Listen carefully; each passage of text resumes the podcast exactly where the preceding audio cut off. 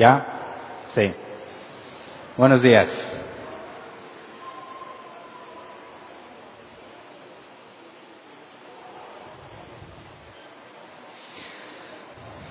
Antes de, ver el pasaje inicial, eh, el miércoles empezamos la carta a los Corintios y hablamos seriamente contra los hernanitas.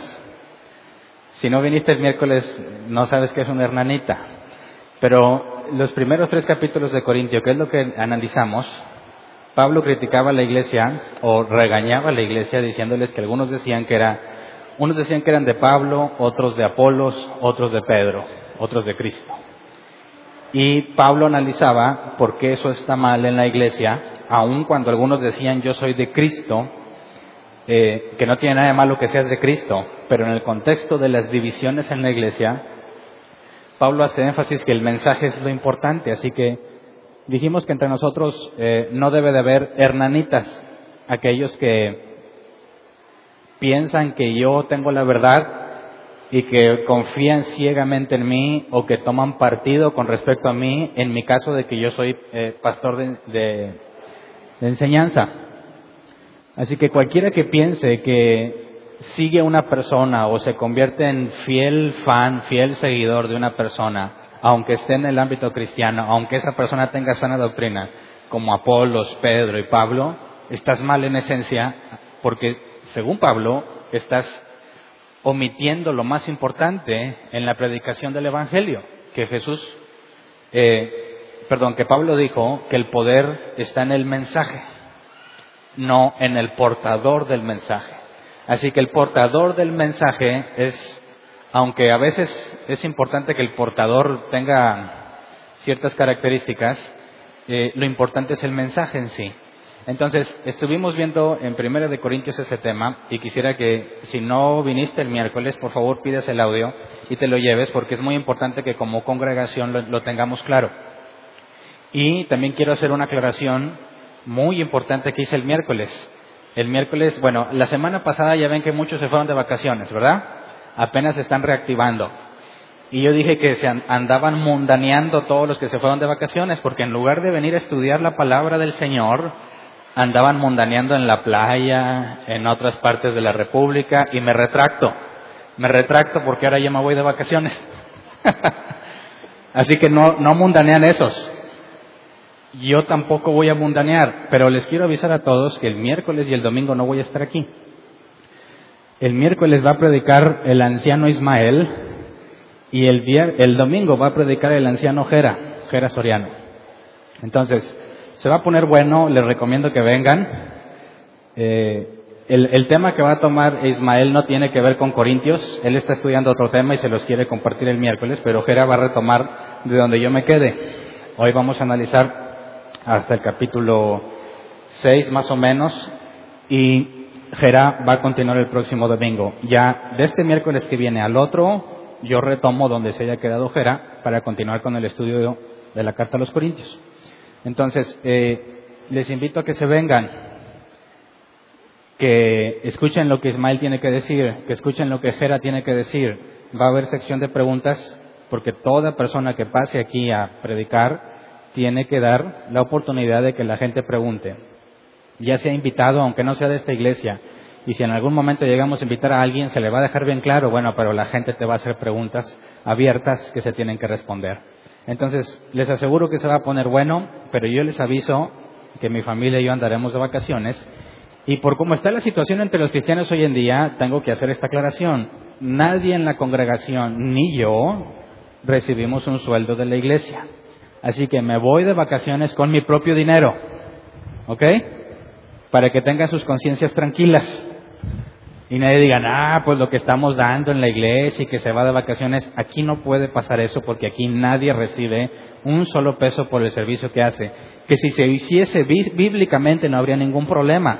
Pero por motivo de sus conciencias, bueno, no de ustedes, de los mal pensados de otras partes, tengo que aclarar que todo corre por mi cuenta porque yo tengo un negocio particular. No les voy a hacer publicidad de mi negocio hoy. Y yo, además de ser pastor de la cargado de la enseñanza, tengo un trabajo, ¿verdad? Y mi familia y yo vivimos ese trabajo. nos tomamos en la parte que Pablo dijo que aunque pudiese haber un derecho de recibir un salario, prefiero no hacerlo para no hacer tropiezo a la iglesia. Así que por el bien de todos ustedes y nuestro, y en general de la congregación, y mientras Dios lo permita, estas manos, como dijo Pablo, con estas manos nos matamos, así dice la versión 60, con estas manos nos matamos para trabajar por nosotros. Y espero que ese ejemplo siga y nadie tenga la mentalidad de que un día va a ser pastor y eso significa que va a vivir de la iglesia. Claro que no. Apégate al ejemplo de Pablo.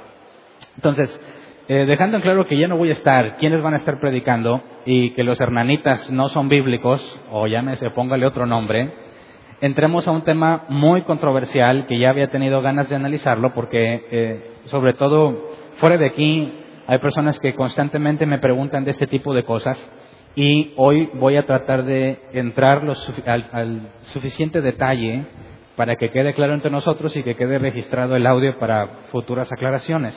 Vamos a Primera de, primera de Corintios 5.5.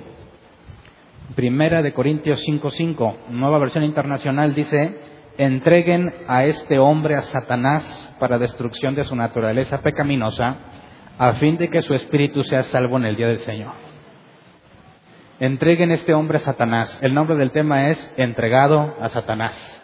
Y yo sé que se oye muy extraño este pasaje y algunos echan a volar su imaginación y se imaginan qué pasaría si tú le entregas a alguien a Satanás y le dices, Satanás, ahí te lo dejo. ¿Qué haría esa persona? O bueno, ¿qué haría Satanás con esa persona? Muchos, yo he visto y he leído algunas eh, interpretaciones de esos pasajes de quienes aseguran que este pobre hombre que fue entregado a Satanás fue atormentado con enfermedades indecibles y dolores insoportables y sufrió tanto que se arrepintió. Pero la Biblia no dice nada de eso. No dice que se haya enfermado, no dice que le haya pasado nada sobrenatural en cuanto a que Satanás le hubiese hecho algo.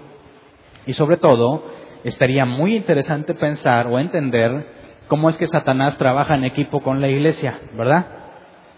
Porque si realmente a alguien le entrega a Satanás y le dice, ten, ahí te va esta persona, ¿qué hace Satanás? Dice, órale, muchas gracias, de aquí en adelante yo me hago cargo, o eso haría un bien o haría un mal. Nuestros amigos ateos preguntan si Satanás hace lo malo, pero cuando te hace algo malo, tú te arrodillas y le pides perdón a Dios, ¿para quién trabaja Satanás? ¿Me explico? Si Satanás es tan malo, ¿qué sería realmente malo? ¿Que no te maltrate o que te maltrate? Y no estoy diciendo que Satanás sea bueno, ¿eh? Pero a la luz de esta escritura quisiera que te, que te hicieras esta pregunta. Si alguien es tan malo, tan malo y tan enemigo de Dios que no quiere nada con Dios ni con su pueblo, y luego Pablo dice, oye, pues entréguenlo a Satanás, y Satanás dice, ah, bueno, muchas gracias muchachos, aquí yo me hago cargo de este muchacho y lo voy a hacer sufrir. ¿Qué tal si al hacerlo sufrir, este muchacho decide regresar a Dios? ¿Satanás hizo algo bueno o algo malo? ¿Para quién trabaja? Si realmente es malo, yo creo que le dirían, oye Satanás, ahí te va este, para que le des una buena y se arrepienta. Diría, no, yo no quiero que se arrepienta, yo no le hago nada. Me tiene más a gusto así, ¿verdad? Entonces, cuando vemos que Pablo habla sobre entregarle a alguien a Satanás, eso implicaría que hay un trabajo en equipo entre la iglesia y Satanás y que se intercambian a las personas ahí momentáneamente para apoyarse, para que sea edificado, o este hombre que fue entregado a Satanás se murió. Ahora, ¿nosotros podríamos entregar a alguien a Satanás? ¿Alguien de aquí ha sido entregado a Satanás? ¿No? No me dirían como quiera, ¿verdad? ¿Has entregado a alguien a Satanás? No, tampoco. Entonces, ¿esto habla en sentido figurado o es algo que realmente sucedió? Para poder entender este tema nos vamos a meter a un tabú entre los cristianos, lo que se llama el juicio. Juicio. ¿Es bueno juzgar o es malo juzgar? y cuando Pablo entrega a alguien a Satanás, lo juzgó. Entonces, yo creo que entre el cristianismo actual hay un problema muy serio en, en, cuanto al juicio se refiere dentro de la congregación. Hay quienes no quieren juzgar para nada y hay quienes juzgan a todos. ¿Conoces a alguien que juzga todo? que siempre se la pasa, como dicen, cortando cabezas, cristianos y no cristianos. Hermano, yo le vengo a exhortar porque usted está mal. Y esto y la Biblia sí, ya está, ya está, y ese pelo raro que trae, eso es del diablo. Ah, bueno, ¿cómo se llama, hermano? Porque no lo conozco. ah, mucho gusto. Ya te cortó la cabeza, ya te juzgó y un montón de cosas y ni siquiera conoce tu vida ni la vida de él. No se conocen, pero hay personas que están bien puestas para luego, luego repartir. Y no nada más entre los creyentes, es más grave cuando se van con los no creyentes. Porque le presentan a un no creyente, ¿y qué es lo primero que hacen los cristianos estos que todo juzgan ante un no creyente? Dice, hay que decir la verdad, hay que predicar el Evangelio, y tú eres un idólatra y te vas al infierno. ¿Qué está haciendo? Luego, luego, juicio. Entonces, ¿es bueno o no? Y luego quienes se van al otro extremo. Y tiene ese caso de algo vergonzoso en una iglesia. Pasa algo muy vergonzoso en la iglesia, algo público. Al pastor lo cacharon con otra mujer. ¿Y qué dice el pueblo de Dios? Yo no juzgo. Solo Dios puede juzgar. ¿Verdad? Lo que nosotros debemos hacer es perdonarle y restaurarle. Yo no me atrevo a juzgar. Entonces tienen al pastor que anda haciendo ese mugrero, tienen a los líderes de la iglesia haciendo mugrero, y nadie quiere decir nada porque no quieren juzgar. El problema es que ambos lados, los que juzgan todo y los que no juzgan nada, se defienden con pasajes bíblicos, ¿verdad? Un ejemplo, vamos a Mateo 7, 1 y 2. Palabras de Jesús, no juzguen a nadie para que nadie los juzgue a ustedes, porque tal como juzguen se les juzgará, y con la medida que midan a otros se les medirá a ustedes. Entonces, hay personas que dicen, no, pues mira, aquí está muy claro, ¿no? Sí, pues el pastor se equivocó, andaba con otra, pero ¿quién soy yo para juzgarle? ¿Verdad? ¿Quién soy yo? Y peor, que yo también hago cosas malas. Así que si yo lo juzgo a él, luego me van a juzgar a mí. Y como yo también tengo cola que me pisen, pues yo no quiero que me juzguen. Así que, hermanito, le perdonamos su adulterio. No se preocupe. Y así Dios me va a perdonar a mí, ¿no? Jesús dijo cuando le enseñó a sus discípulos, perdonen vuestras ofensas, como también Dios le dice, ellos al Padre, perdona mi ofensa como yo perdono a los que me ofenden. Entonces, si yo no lo perdono, Dios no me va a perdonar a mí, ¿verdad? Ok. ¿Cuántos dicen amén? Son palabras de Jesús. Mateo 18, 21 al 22. Después de leer Mateo 7, donde no juzgues para que no seas juzgado, luego le agregan este pasaje, Mateo 18, 21 al 22. Pedro se acercó a Jesús y le preguntó, Señor, ¿cuántas veces tengo que perdonar a mi hermano que peca contra mí? ¿Hasta siete veces? No te digo que hasta siete veces, sino hasta setenta y siete veces, le contestó Jesús. Entonces, a ver, seamos bíblicos. ¿Cuántas veces ha cometido adulterio? Una. Que nosotros sepamos. ¿Hasta cuántas le tengo que perdonar? Según la NBI, pues hasta setenta y siete veces. Entonces, ay, hombre, pues le faltan muchas, ¿verdad? No andes juzgando, tú perdona, perdona y no ates, perdona y no ates. ¿Has escuchado eso? Cuando tú no perdonas, estás atado a esa persona. Tienes que perdonar. Y dices, bueno, ¿y qué significa que perdono? Que se te olvida todo. Satanás es el único que recuerda las cosas malas, ¿no? Entonces, alguien te hizo daño y te pide perdón y tú dices, bueno, me te perdono. Y luego, tal parece que te va a hacer el mismo daño. Y tú le dices, eh, ya me hiciste eso. Pues tú ya me perdonaste. Tú ya no tienes por qué acordarte de eso, ¿verdad? Si tú me perdonaste, eso ya está en el fondo del, del mar, como dice la Biblia, que Dios manda nuestros pecados al fondo del mar y no se acuerda más de ellos. Entonces, yo me he topado casos donde hay mujeres eh, quienes son engañadas por sus maridos y este buen hombre del marido llega bien arrepentido con un ramo de flores. Y la mujer es cristiana, obviamente el hombre no. ¿Y qué dice la mujer?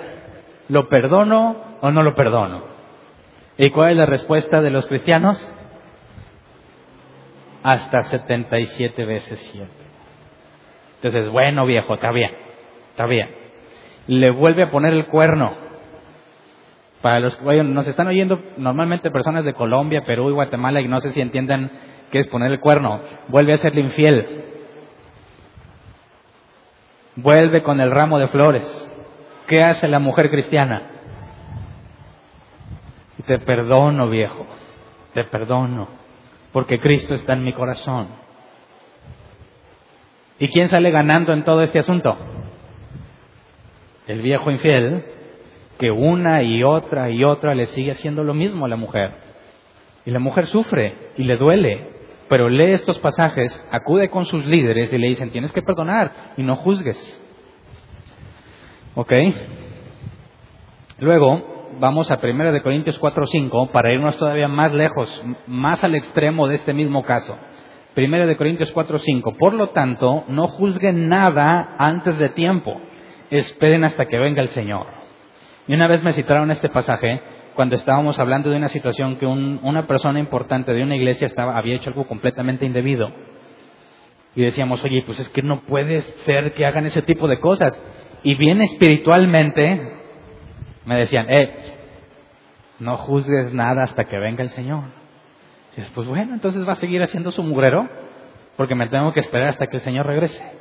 Eso es lo que dice Pablo, ¿no? No juzguen nada antes de tiempo esperen hasta que venga el Señor. Él sacará a la luz lo que está oculto en la oscuridad y pondrá al descubierto las intenciones de cada corazón. Entonces cada uno recibirá de Dios la alabanza que le corresponde. Y de aquí dicen, yo no lo juzgo, Dios lo juzgará. ¿Verdad? Entonces, ¿qué hacemos con el pastor adúltero? ¿Qué hacemos con el hombre o, la, o el esposo o la esposa infiel? ¿Qué hacemos con aquel que te pide prestado dinero, nunca te lo paga y te vuelve a pedir? Que le dices, ¿lo perdonas? Le dices, bueno, pues la haces que los últimos 20 mil no me los pagaste, pero te perdoné. Y ya no me puedo acordar, porque el único que se acuerda de las cosas malas es el diablo. Así que ahí te van otros 20. ¿Sí se lo sueltas? ¿Dónde está la base bíblica? Bueno, aquí están los pasajes, pero esto concuerda con la escritura. Y por eso traigo a luz estos pasajes, porque ¿qué es lo que leímos en el pasaje inicial? Entreguen ese hombre a Satanás. ¿Qué onda con Pablo? ¿Dónde está el amor de Pablo? ¿Cuántas veces el, hombre infiel de, el hombre inmoral de Corintios, cuántas veces anduvo haciendo ese pecado? Una, nomás una. ¿Y por qué no lo perdonó? Mínimo hasta siete veces.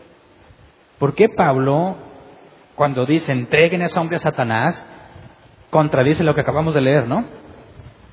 Entonces, quisiera que analizáramos en el original la palabra juzguen. La palabra juzguen es el griego krino, que se traduce como distinguir, separar, determinar si algo es bueno o malo. ¿Me explico? Eso es juzgar. Hay otro, otro diccionario que dice distinguir entre lo falso y lo verdadero. Entonces, cuando yo juzgo a alguien, ¿qué estoy haciendo? Según el original, Jesús dijo, no juzguen para que no sean juzgados, y el original es crinó. No juzguen, no digan si algo es bueno o es malo, si es auténtico o no, porque le van a hacer lo mismo a ustedes. Ah, caray. Un ejemplo de juzgar que no tenga que ver con personas. Cuando tú pagas con un billete de 500, ¿qué hace el cajero o la persona que recibe el billete? Normalmente, ¿qué hacen con ese billete? Agarran un marcador y y luego contra la luz, ¿verdad? Y luego le rascan y luego el holograma. ¿Qué están haciendo con el billete? Lo están juzgando. Lo están juzgando. Están determinando si es falso o verdadero. ¿Y qué onda con todos los cristianos que dice que no juzgues? ¿Cuántas veces revisaste si el billete de 500 era auténtico? ¿Acaso Jesús te está diciendo que no revises el billete y que lo agarres así de por fe? Reductio ad absurdum, lo expliqué el miércoles. Así se llama a esto que acabo de hacer cuando algún argumento lo llevas hacia un absurdo, hacia un extremo. Y al llevarlo a un extremo resulta absurdo, queda descalificado ese argumento. Si Jesús está diciendo que no juzgues, y tú quieres comprar un pantalón de marca y te lo venden bien barato, ¿sospechas? Ah, pero Jesús dijo que no juzgues. Así lo compras, o tienes que decir, eh, espérate a ver la etiqueta y dónde está y determina si es falso o verdadero. Muchachas, si viene un chavo y te dice, oye, yo te amo con toda mi alma y voy a ser tuyo para siempre y me quiero casar contigo, ¿qué harías? ¿Le crees si te casas? ¿O juzgas? ¿Quién se casa sin juzgar? Nadie. Pecadores, ¿verdad? Están contradiciendo a Jesús. No juzguen para que no sean juzgados. Entonces te das cuenta que si tú quieres tomar este pasaje así como lo dice el original, es absurdo, es absurdo. No puede ser, no puede ser que no juzgues las cosas. Pero Jesús claramente está diciendo que no juzgues, porque así como juzgues, serás juzgado. Y cuando dice la nueva versión internacional, vamos a Mateo 7, por favor, versículo 1 y 2, nada más para ver cuál es la consecuencia del juicio que cuando tú juzgas serás juzgado, ¿qué implica según el original? No juzguen a nadie para que nadie los juzgue a ustedes, porque tal como juzguen, se les juzgará. Y aquí juzguen y juzgarán, del versículo 2 son dos palabras diferentes. Juzgará es no, pero, pero eh, porque tal como juzguen es la palabra crima, que se traduce como sentencia o veredicto, enfocándose en el resultado. Entonces, no juzguen, dice, no distingas entre lo bueno y lo malo, porque tal como juzguen se les juzgará. Es decir, el castigo o la sentencia que tú les impusiste, te la impondrán a ti. Un ejemplo, imagínate una muchacha en la iglesia que entra caminando y ve a una de sus amigas que voltea a verla y no la saluda. Y la otra se quedó, Ah. ¿Qué se siente? A los hombres se les resbala más, ¿no? Pero a las muchachas es como una bomba. Hijo, eso empieza a pasar la chava. Ya sabía. Es que me traje mis zapatos que no son de marca. Seguramente ella vio mis zapatos y dijo, qué oso con esta chava. Y no quiso saludarla. Entonces, ¿qué hace esta muchacha que recibió este insulto grave? y que fue despreciada por sus zapatos que no son de marca, según ella, ¿verdad? Va y le dice a sus amigas, ¿saben qué? No saluden a la hipócrita de, y no pongo nombre para que nadie se sienta aludido, ¿verdad? No saluden a la hipócrita de tal, no se junten con ella porque desprecia a la gente pobre. Y sus amigas, como buenas amigas que son, ven que viene la mona y se van. Bueno, ¿qué es lo que está pasando? Si tratamos de aplicar el original a esta situación, ¿Qué hizo esta muchacha cuando no le saludaron? ¿Qué fue lo que hizo inmediatamente? Juzgó. Detecta un problema, no me saludó. Y de forma prácticamente automática empiezas a determinar por qué. Empiezas a juzgar esto que hizo, por qué lo hizo. ¿Será que no le caigo bien o será alguna otra cosa? Y luego da un veredicto, ¿verdad? ¿Cuál es el veredicto? Ya no le hablen. Cuando Jesús nos dice, porque tal como juzguen se les juzgará, está diciendo que en este ejemplo absurdo, si tú no saludas a alguien, por X razón, te aplicarían exactamente el mismo juicio y el mismo veredicto que tú hiciste. Entonces, si tú entras y no saludas a nadie, Dios diría, bueno, según el registro, Tú no saludaste a esta muchacha por sus zapatos pobres y sus amigas ya no, ya no le van a hablar. Ah, bueno, cuando tú hagas eso, ahora la que entró, la que era ofendida, entra, no saluda a alguien, le van a aplicar exactamente lo mismo, la misma sentencia y el mismo juicio. Así que, ¿quién de aquí quiere ser juzgado? Yo entiendo que nadie se quiera meter a juzgar, porque todos tenemos áreas problemáticas, ¿no? Decimos, ah, caray, no, pues yo también tengo cola que me pisen. No, no soy perfecto. Así que me mantengo fuera del problema para que no me pase eso. Leamos lo que dice la versión traducción lenguaje actual de ese mismo pasaje. Dice, no se conviertan en jueces de los demás y así Dios no los juzgará a ustedes. Si son muy duros para juzgar a otras personas, Dios será igualmente duro con ustedes. Él los tratará como ustedes tratan a los demás. ¿Ves? Que si aplicas el original, es posible una traducción así. Si son muy duros para juzgar a otras personas, Dios será igualmente duro con ustedes. Él los tratará como ustedes tratan a los demás. Entonces, ¿cómo quieres que Dios te trate? Cuando pecas, ¿qué quieres que Dios haga contigo? ¿Que haga como que nada pasó? Muchos cristianos dicen, pues sí, yo quiero que Dios así como que, ah, Hernán, ¿te caíste? Ah, no importa. Y si dice, Hernán, ¿te caíste? Eh, yo no le dije nada al que se cayó. A mí no me juzgues, Dios. Ahí dice, ¿verdad? Si yo no lo juzgué, tú no me puedes juzgar. ¿Y a qué nos lleva eso? ¿Nos acerca más a Dios? ¿O está complicando seriamente las cosas? Porque si nadie puede decir que algo es bueno o es malo, entonces no hay nada bueno ni malo. ¿Verdad? Si no se puede juzgar, entonces cada quien haga lo que quiera y nadie se va a meter, porque nadie quiere que Dios lo juzgue.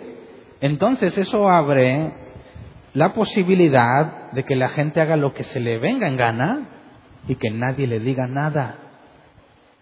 Y yo he visto que sucede muchas veces.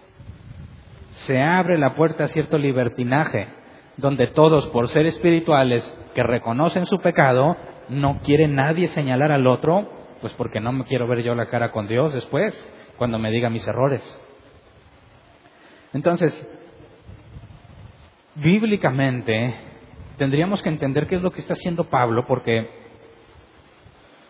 parece que a Pablo le vale este asunto de no juzguen para que no seas juzgado, y aunque no está presente en la iglesia, aunque él está en otra parte, dicen, expulsen a ese, entreguenlo a Satanás. Y no es nada sensible ni siquiera ha hablado con el inmoral y lo hace desde bien lejos. Entréguenlo a Satanás. ¿Cómo es que Jesús te dice que no lo hagas, pero Pablo no, no tartamudea, no se detiene la mano al momento de emitir un juicio? ¿A quién le hacemos caso? ¿Quién vota por Pablo? ¿Quién vota por Jesús? ¿Ninguno de los dos? Hace tiempo una persona, estábamos hablando con una persona sobre este tema y dice, eh, no juzguen. Pablo dijo que sí. Eh, Pablo, ¿pero qué dijo Jesús? Pues que no. Y le digo, bueno, ¿y a quién le hago caso? ¿A Jesús, a Pablo? ¿Cuál crees que fue su respuesta? Pues a Jesús. Pablo es un hombre. Y dices, no, hombre, esa respuesta está peor. Porque si Pablo me dijo mentiras, ¿verdad? si entre Jesús y Pablo no se ponen de acuerdo, pero Jesús es más grande que Pablo y por eso le hago caso a Jesús y digo que echo a la basura todo lo que dijo Pablo, estoy diciendo que la Biblia es falsa. Porque si la Biblia es inspirada por Dios, no se pueden contradecir Jesús ni Pablo. ¿Por qué? Porque lo que Jesús dijo fue por el Espíritu Santo en Jesús y lo que Pablo dijo fue por el Espíritu Santo en Pablo. Así que si tenemos que Jesús y Pablo no se ponen de acuerdo, el problema no sería ni de Jesús ni de Pablo, sino del Espíritu Santo en ellos. ¿Verdad? Entonces decir que es mejor hacerle caso a Jesús que a Pablo es negar que la escritura sea inspirada por Dios. Así que vas de mal en peor, ¿verdad? No juzgas, porque Jesús dijo, y luego dices, y la Biblia no está inspirada. Así que cada quien la interpreta como quiera, y cada quien haga lo que quiera y nadie nos metemos. ¿Alguien ha estado en una congregación así? ¿Cómo es la vida en una congregación así? Yo sí he estado en congregaciones así. ¿Cómo es la vida en una congregación así? Todo el mundo sabe el chisme, todo el mundo sabe lo que está mal, pero nadie abre la boca. ¿Verdad? Nadie dice nada. Pero bien que comen prójimo, ¿verdad? Comíamos prójimo. Porque esto es así sabroso de que no te sabes la última maná. Vámonos, déjame te cuento para que ores por él. Porque esto es espiritual, ¿verdad?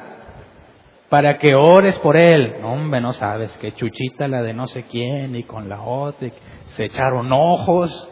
Y digo, es extraño porque luego los vieron juntos allá. ¿Y qué dice la pastora? Ni sabe, hermana, ni sabe. Oremos para que Dios le revele. Todo mundo sabe y tiene una idea de lo que está pasando y nadie dice nada. ¿Por qué? ¿qué pasó, hermano? No juzgues, no juzgues. Y cuando la bomba explota y se hace público, todos quieren mostrar amor, ¿verdad? Le amamos, hermano, le amamos en el Señor. No, ya, eso no pasó, no se preocupe, todos estamos aquí para apoyarle, hermano. Y ahora se vuelven muy espirituales y muy amorosos, pero ¿cómo traían el chisme? Así que tan mal están los chismosos como el que está pecando de adulterio, ¿sí o no? Están igual de mal todos en la congregación. Y se supone que todos están basándose en la enseñanza de Jesús. Es imposible que haya una congregación bíblica donde exista la verdad si la gente no dice nada y no juzga. Por eso es muy interesante la condena que Pablo pone y qué criterios usó. Entonces, eh, empecemos a analizar este problema porque no puede haber una contradicción entre las palabras de Jesús y las palabras de Pablo, menos entre los hechos de Jesús y los hechos de Pablo, porque Pablo dijo, imítenme a mí como yo imito a Cristo. Y Pablo decía que él era un imitador de Cristo, aunque parece que aquí no lo está imitando mucho, ¿verdad? Parece que está haciendo lo contrario.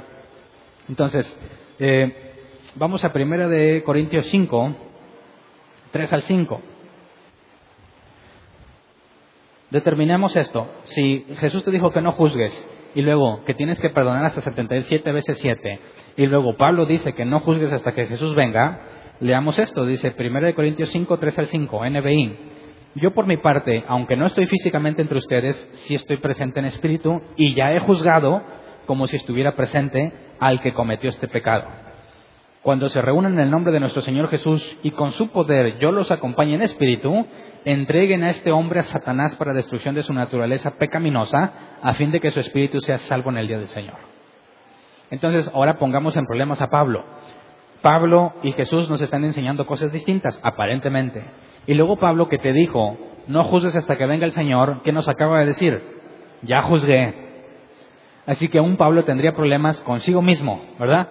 En su misma carta diciendo que no juzgues hasta que venga el Señor y luego él diciendo yo ya juzgué. Así que, si te das cuenta, todos estos pasajes que te he leído tienen una característica en común. En ninguno de los pasajes que te he leído te leí el contexto, ¿verdad? En ninguno. Y de esos pasajes que te leí empecé a hacer un montón de conclusiones. ¿Te diste cuenta?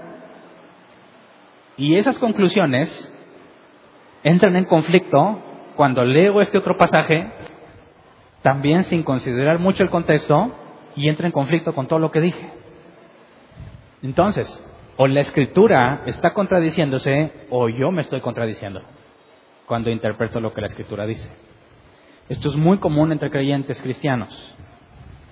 Enseñan muchas cosas y dicen muchas cosas, muy profundas a veces, de uno o dos versículos, doctrinas enormes que están sostenidas en un solo pasaje. Y ese pasaje sin contexto.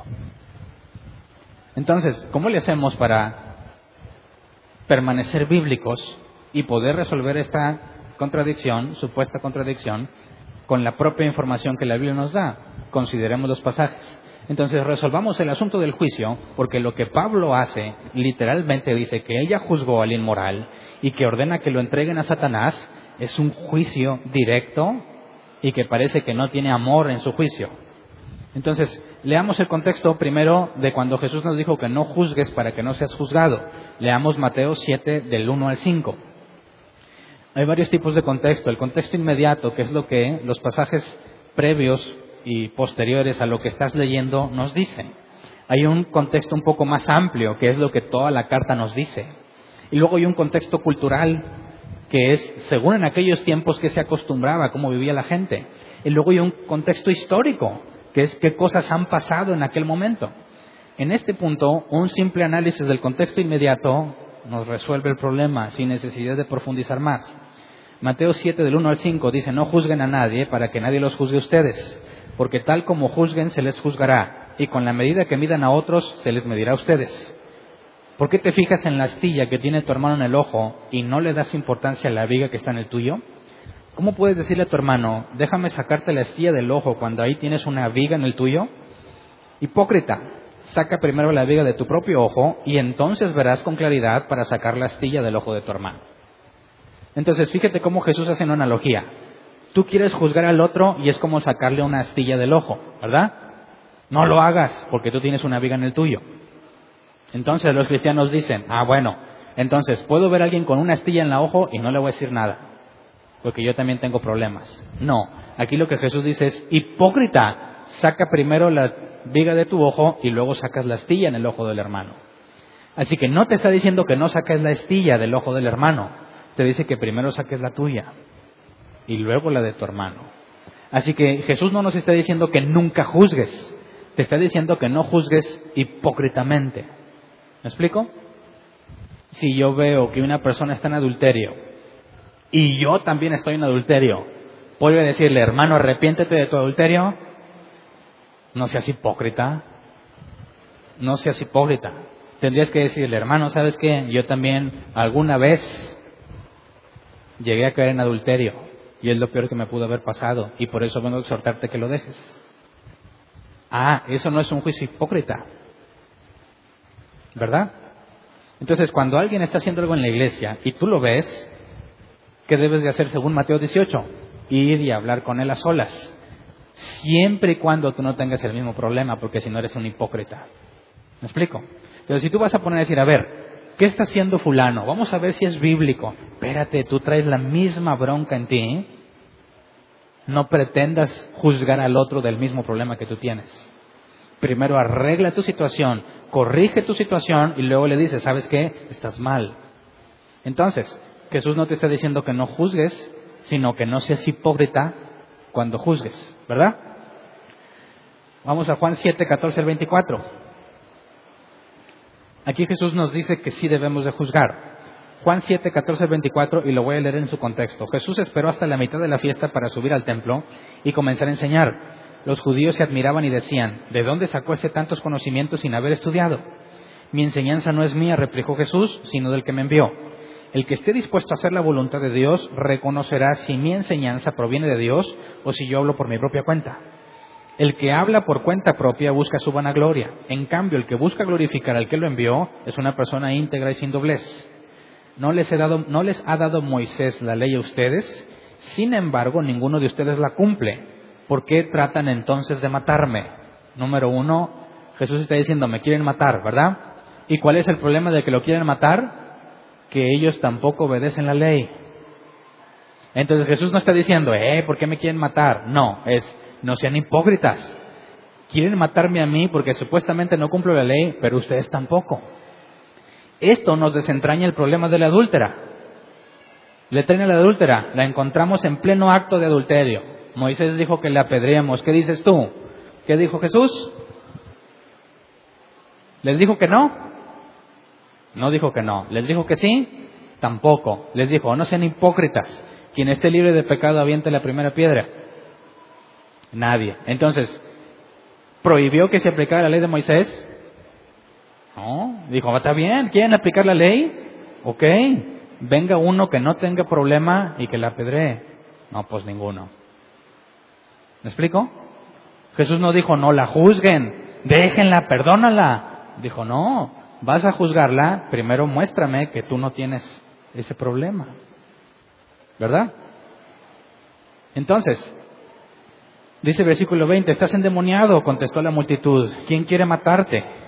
Hice un milagro y todos ustedes han quedado asombrados. Por eso Moisés les dio la circuncisión, que en realidad no proviene de Moisés sino de los patriarcas, y aún en sábado la practican.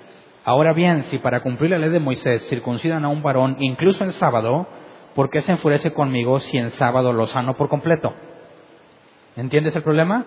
Querían matarlo porque sanó a alguien en sábado. Y les dice, ustedes circuncidan a hombres aún en sábado. Así que no sean hipócritas. Si ustedes trabajan en sábado por obedecer a Dios y yo sano un hombre por obedecer a Dios, ¿por qué me quieren matar? Porque son tan hipócritas. Y luego dice el versículo 24, no juzguen por las apariencias, juzguen con justicia.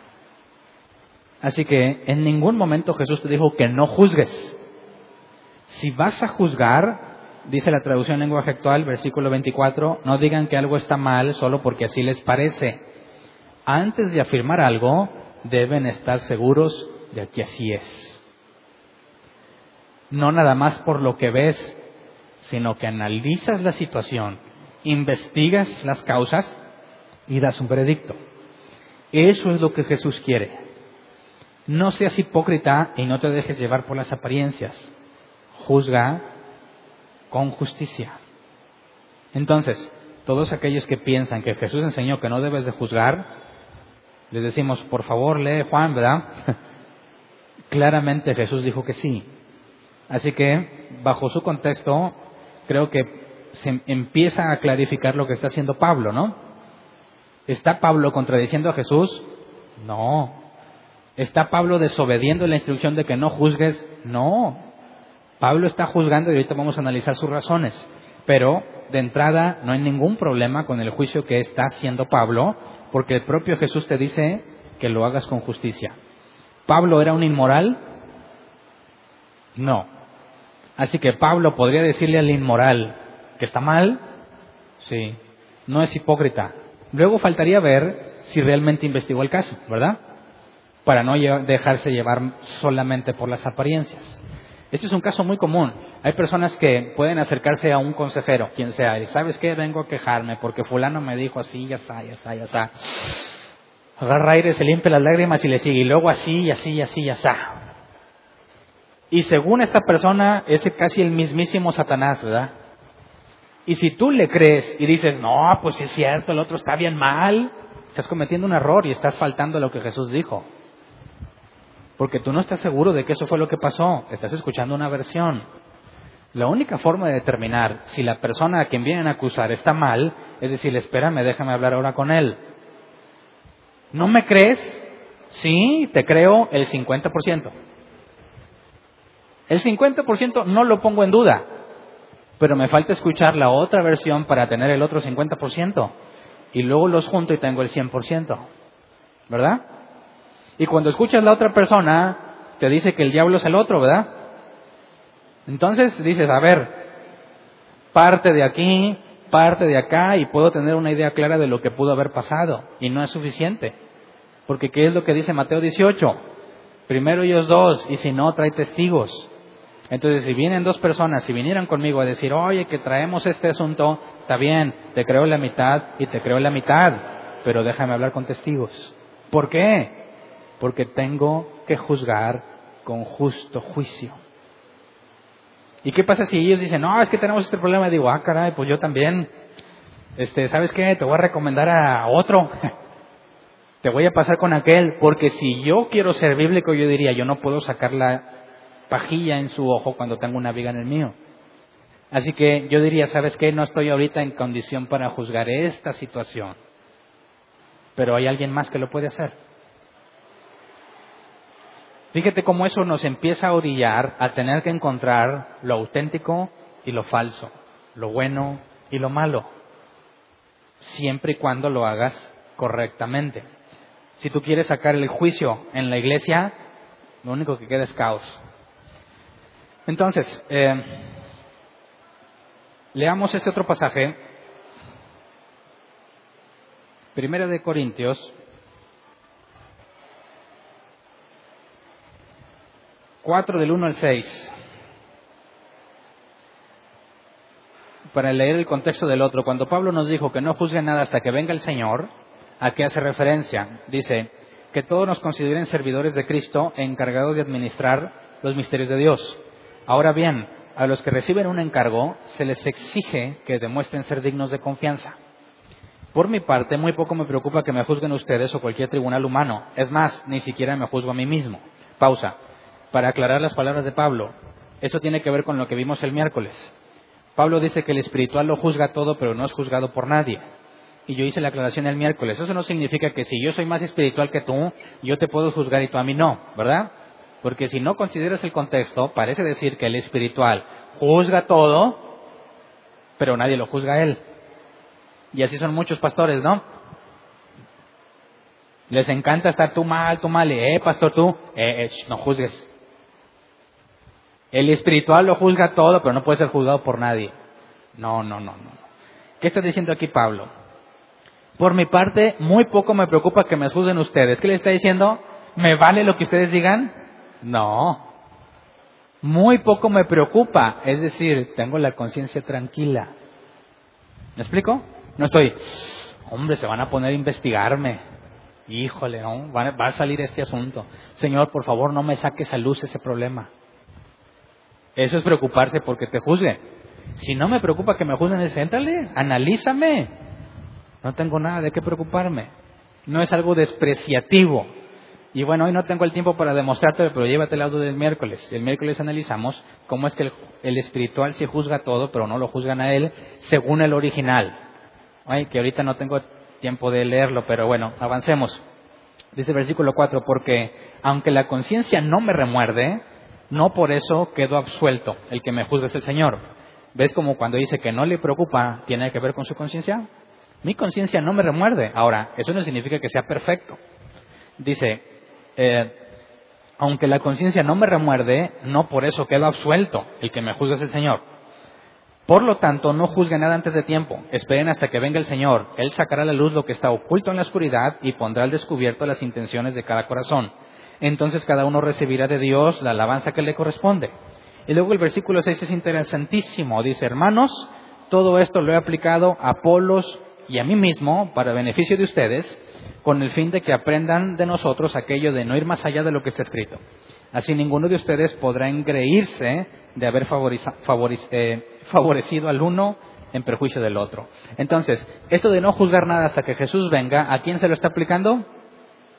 A él y a Apolos. ¿Por qué? Porque el miércoles analizamos que unos decían yo soy de Apolos y otros decían yo soy de Pablo. Y Pablo dijo, ni Apolos ni Pablo es nada. ¿Quieres saber quién realmente hizo mejor cosas? No hay forma hasta que llegue el día que Jesús venga y nos enjuicie para analizar la recompensa.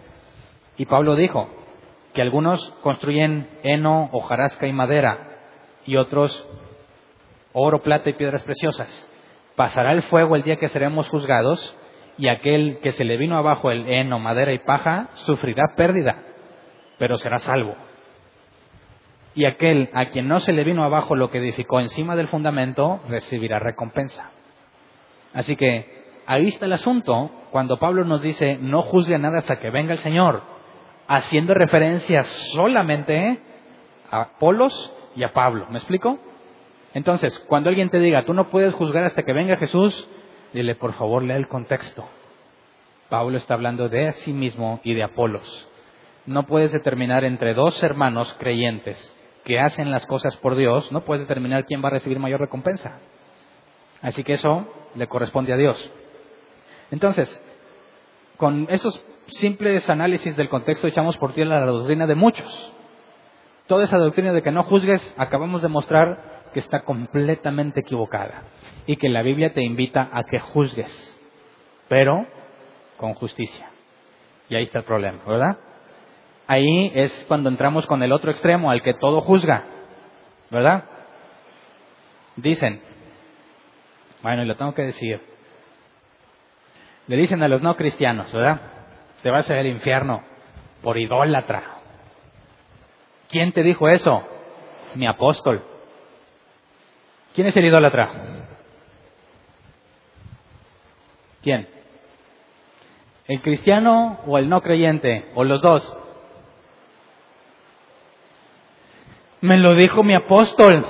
Ah, ¿tú crees que existen los apóstoles en la actualidad? Sí, él, Dios lo usa mucho, hermano, Dios lo usa mucho. Pésima doctrina, pero bien orgulloso de que sea su apóstol. Y enseña lo que su apóstol le enseñó. ¿Sabes qué? Tú estás peor. Estás peor. Maldito el hombre que confía en el hombre. No lees la escritura porque confías en tu apóstol, en tu pastor, en tu profeta o en tu patriarca.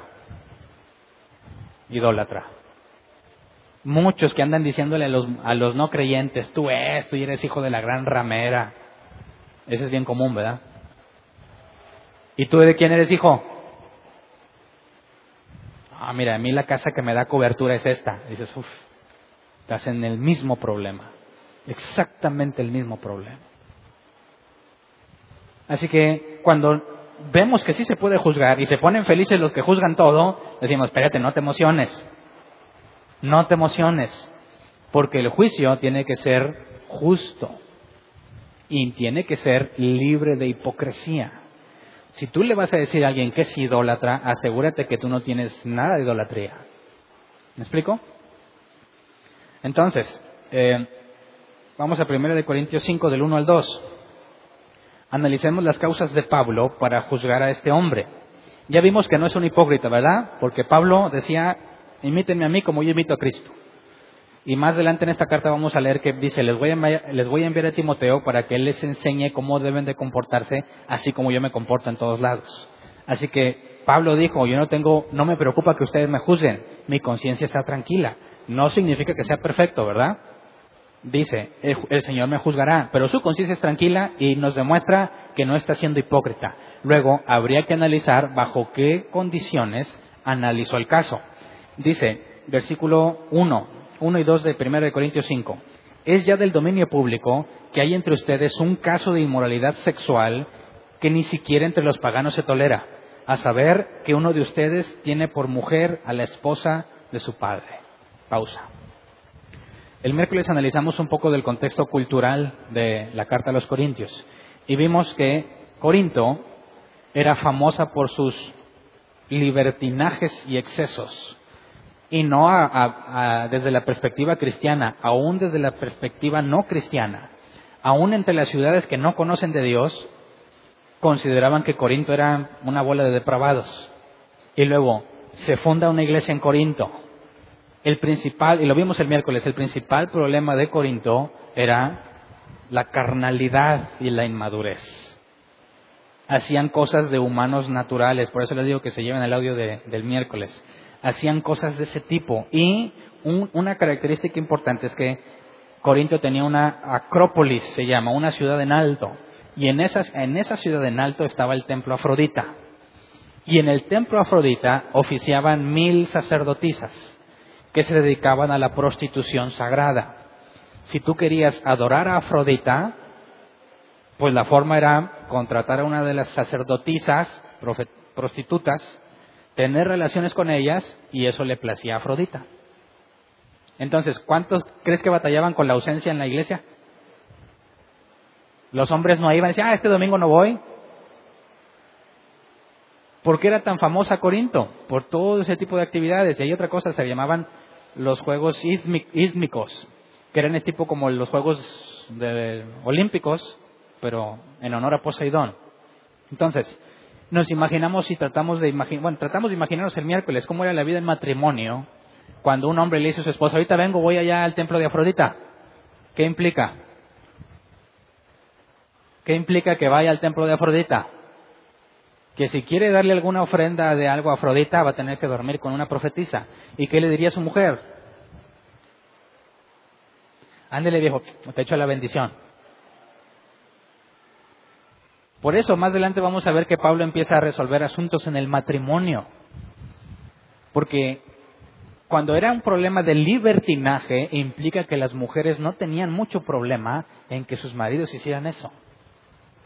Y no había un entendimiento de lo que el matrimonio es y lo que la pureza sexual, aún dentro del matrimonio, debe de ser. Entonces, ¿por qué crees que este hombre andaba con la mujer de su padre? Y dice el versículo 2, y de esto se sienten orgullosos. ¿No debieran más bien haber lamentado lo sucedido y expulsado de entre ustedes al que hizo tal cosa? Entonces, no nada más este inmoral que está con la mujer de su padre, que no dice que sea su mamá, ¿ok? Su padre quizás tiene otra mujer y luego el hijo, ¿sabes qué? Papá, pues mira, nos amamos, todo se vale, anda con la mujer de su padre, me imagino, o se pelearon, y va a la iglesia con la mujer de su padre. ¿Y quiénes saben eso? Es del dominio público. ¿Y qué hacía toda la gente cuando vio eso? Se sentían orgullosos. ¿Por qué se sentirían orgullosos? ¿Por qué? ¿Qué hacen estas iglesias cuando descubren que su pastor hizo algo indebido? ¿Qué hacen? Lo perdonan. ¿Y qué predican? Amor. ¿Y se sienten orgullosos de lo que hicieron? Sí, porque según ellos demostraron el amor de Cristo. Lo he visto muchísimas veces. Oye, pero no, este hombre no hizo esto. Tú no juzgues, o sea, ya lo perdonamos. El amor de Dios está en nosotros. Y se enorgullecen de haberlo amado. Se enorgullecen de decir, está bien, hombre, déjalo así. Ya pasó. Y tengo que decir esto, ¿qué pasa si una pareja de hombres homosexuales entran, que viven juntos? Ya les dejan casarse, ¿no? Pues quizás ya se casaron y dicen, ¿sabes qué? Venimos buscando a Dios. ¿Qué les decimos? ¿Se nos traigan el costal de piedras? No, ¿verdad? ¿Qué les decimos? Son bienvenidos. Vengan cuanto quieran a escuchar. Y cuando me digan, oye, yo quiero ser miembro de la iglesia, ¿qué les decimos? ¿Bienvenidos? Claro que no. Ah, ¿quieres vivir conforme a la escritura? Bueno, la escritura habla claramente que no puedes tener esa relación. Eh, pero nos amamos. Estamos orgullosos. ¿Y eso qué? Ve a sentirte orgulloso en otra parte. Pero si vamos a estar buscando la escritura y vivir conforme a la escritura, la escritura claramente prohíbe ese tipo de relaciones, no importa cuánto se amen. ¿Me explico? Pero no, hay iglesias que dicen que aquí se predica el amor y mira, aquí está, y son líderes y son los directores de alabanza y son los encargados de evangelismo y se enorgullecen en lugar de lamentar lo sucedido. Entonces, ¿entiendes por qué están orgullosos los corintios?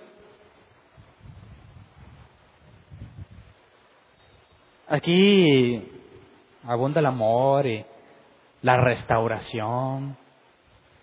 Algunos llegan a pensar que este hombre era alguien importante en la iglesia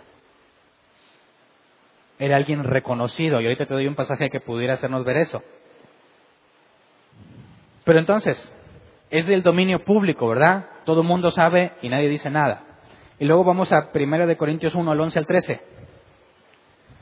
Dice, digo esto, hermanos míos, porque algunos de la familia de Cloé me han informado que hay rivalidades entre ustedes. Me refiero a que unos dicen yo sigo a Pablo, otros afirman yo a Apolos, otros yo a Cefas y otros yo a Cristo. ¿Cómo está dividido Cristo? ¿Acaso Pablo fue crucificado por ustedes o es que fueron bautizados en el nombre de Pablo? Entonces, cuando los de la familia de Cloé le informaron sobre las divisiones en la iglesia, ¿le habrán informado sobre este asunto de la inmoral? Claro. Pablo dice es de dominio público y aunque él no estaba, pero nos dice que los de la familia de Cloé le avisaron sobre la situación de la iglesia, ¿qué está haciendo Pablo con los informantes, con los que chismearon? les dijo Pablo, se dice el pecado, pero no el pecador. No, ¿sabes qué? Ellos me dijeron. Y que todos lo saben. ¿Por qué Pablo expone a los de la familia de Cloé en lugar de protegerlos para que le sigan informando? Digo, si andas haciendo algo mal y sale el que, el que chismea, ¿verdad? Ay, ahí vas tú. Pastor, pastor, están haciendo eso. ¿Lo van a volver a invitar? ¿Tú lo volverías a invitar? ¿Ah? Entonces dicen algunos pastores, está bien, gracias por avisarme, pero mira, tú sigue ahí de infiltrado, ¿verdad? Digo, para que me siga pasando información. ¿Qué hace Pablo? Los expone. ¿Por qué? ¿Qué tiene que demostrar Pablo? Ya demostró que no es un hipócrita. Ahora, ¿qué tiene que demostrar? Que su juicio es justo y que hay evidencia. Y si es del dominio público, la evidencia tiene que ser pública. Ah, ya no te vas a juntar con los de Chloe porque es un chismoso. ¿Sabes qué? Al contrario, nos vamos a sentir bien agradecidos que ustedes ya no se junten acá. Porque aquí no estamos buscando guardar las apariencias, estamos buscando la verdad. Y si alguien dice la verdad y te ofende, el problema no es el que dijo la verdad, el problema eres tú que te ofende la verdad. Así que no hay razón para ocultar al informante. Al contrario, se exhibe al informante para que vean que hay alguien que tuvo cordura y que mostró amor hacia los demás y tuvo el valor de decir esto está mal. Y alguien tiene que hacer algo al respecto. ¿Quién muestra amor? ¿El que sabe y no dice nada? ¿O el que se para y dice, eso está mal. ¿Quién muestra más amor? Ahora, ¿quién está libre de pecado para que diga eso? Todos mienten, ¿verdad? En algún momento de su vida. ¿Quién podría acusar al mentiroso? Por eso, el juicio, justo juicio, no puede ser hecho por una sola persona. Para eso están los ancianos. ¿Se acuerdan cuando analizamos el tema atar y desatar? Lo que ustedes aten será atado y lo que desaten será desatado. ¿A quién les estaba hablando? A los que pastorean la congregación, a un grupo de ancianos. Que son los ancianos quien decide quién es expulsado y quién no. ¿Quién está tomando la decisión en este caso? Ya que los ancianos que Pablo dejó ahí no están haciendo nada, Pablo, como fundador de ese lugar, como quien los instruyó a todos, toma la decisión y da la evidencia de que su juicio es justo. Me dijeron los de, la, los de familia de Cloé y es de dominio público. Así que cuando tú veas un problema y te dan ganas de quedarte callado, te entero que tú te has vuelto parte del problema. Cuando tú ves un problema, y en este caso en particular es algo público, ¿se debe de tratar en privado? ¿Qué opinas? ¿O debe de ser tratado en público? Oye, pues, no, pues que cachón al pastor en adulterio al líder de alabanza. Embarazó a la muchacha. ¿Y dónde era la muchacha? También de la alabanza. No, pues que el hijo de un líder, ¿qué? Pues que lo pescaron robando. ¿Lo tratamos en privado o lo tratamos en público? ¿Qué harías?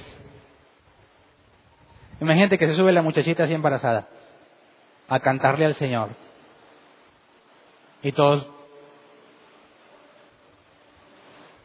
¿Cuándo se casaron? ¿No me invitaron a la boda? No es que no se han casado. ¿Cómo que no se han casado? No. ¿Y luego? Es que, pues bueno, se comieron el, el gansito antes del recreo. El que tiene oídos para oír, oiga, ¿verdad?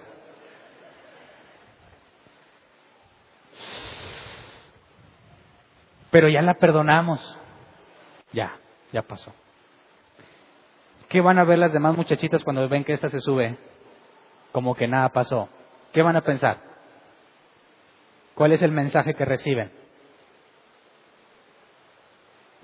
¿Qué pasa cuando dicen, oye, a ver, ustedes dos de la alabanza, que todos los ven y que no se puede esconder? Tienen que reconocer públicamente lo que hicieron. Y saltan los cristianos, eh, pero eso es falta de amor. No, eso es bíblico.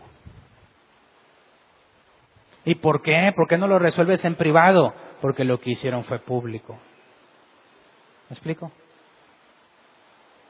Si tú te peleaste con tu viejo y se dijeron cosas bien feas allá en tu casa, no voy a decir, a ver, vengan ustedes y díganle a la congregación lo que se dijeron. Pues claro que no. No tiene ningún fundamento hacer eso. Ustedes lo que hicieron en privado, arréglenlo en privado, no tiene por qué saber los demás. Pero si vienes y haces algo públicamente, o tú eres una persona pública y claramente se refleja lo malo que hiciste, ¿qué vamos a hacer? Tenemos que aclarar públicamente que aquí no se toleran esas cosas. ¿Y qué pasa si la persona acusada no, no reconoce? Sí, sí, estoy embarazada, pero Cristo me ama. No estamos diciendo que no te ame. Estamos diciendo que está mal lo que hicieron. Sí, pero este bebé es una bendición. No estamos diciendo que Dios te maldijo con un bebé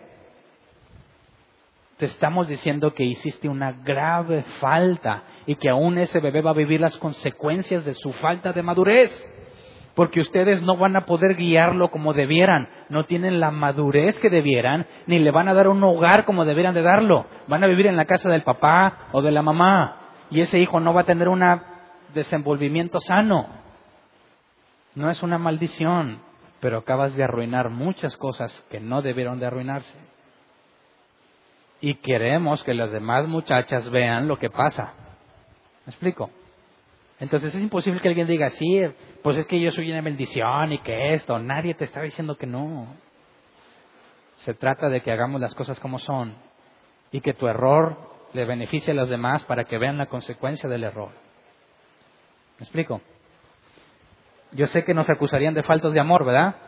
¿Cómo acusarían a Pablo? ¿Qué te digo? A ver, traigan a la chica, vamos a entregarlo a todos a Satanás. ¿Te escandaliza más? ¿Qué tanto te escandalizarías con Pablo que lo entrega a Satanás? Entonces, ¿por qué los cristianos no se meten al juicio? ¿Y por qué ante algo obvio, obviamente mal, por qué deciden no hacer nada? Leamos 1 Corintios 3, 1 al 8. Yo, hermanos, no pude dirigirme a ustedes como a espirituales, sino como inmaduros, apenas niños en Cristo.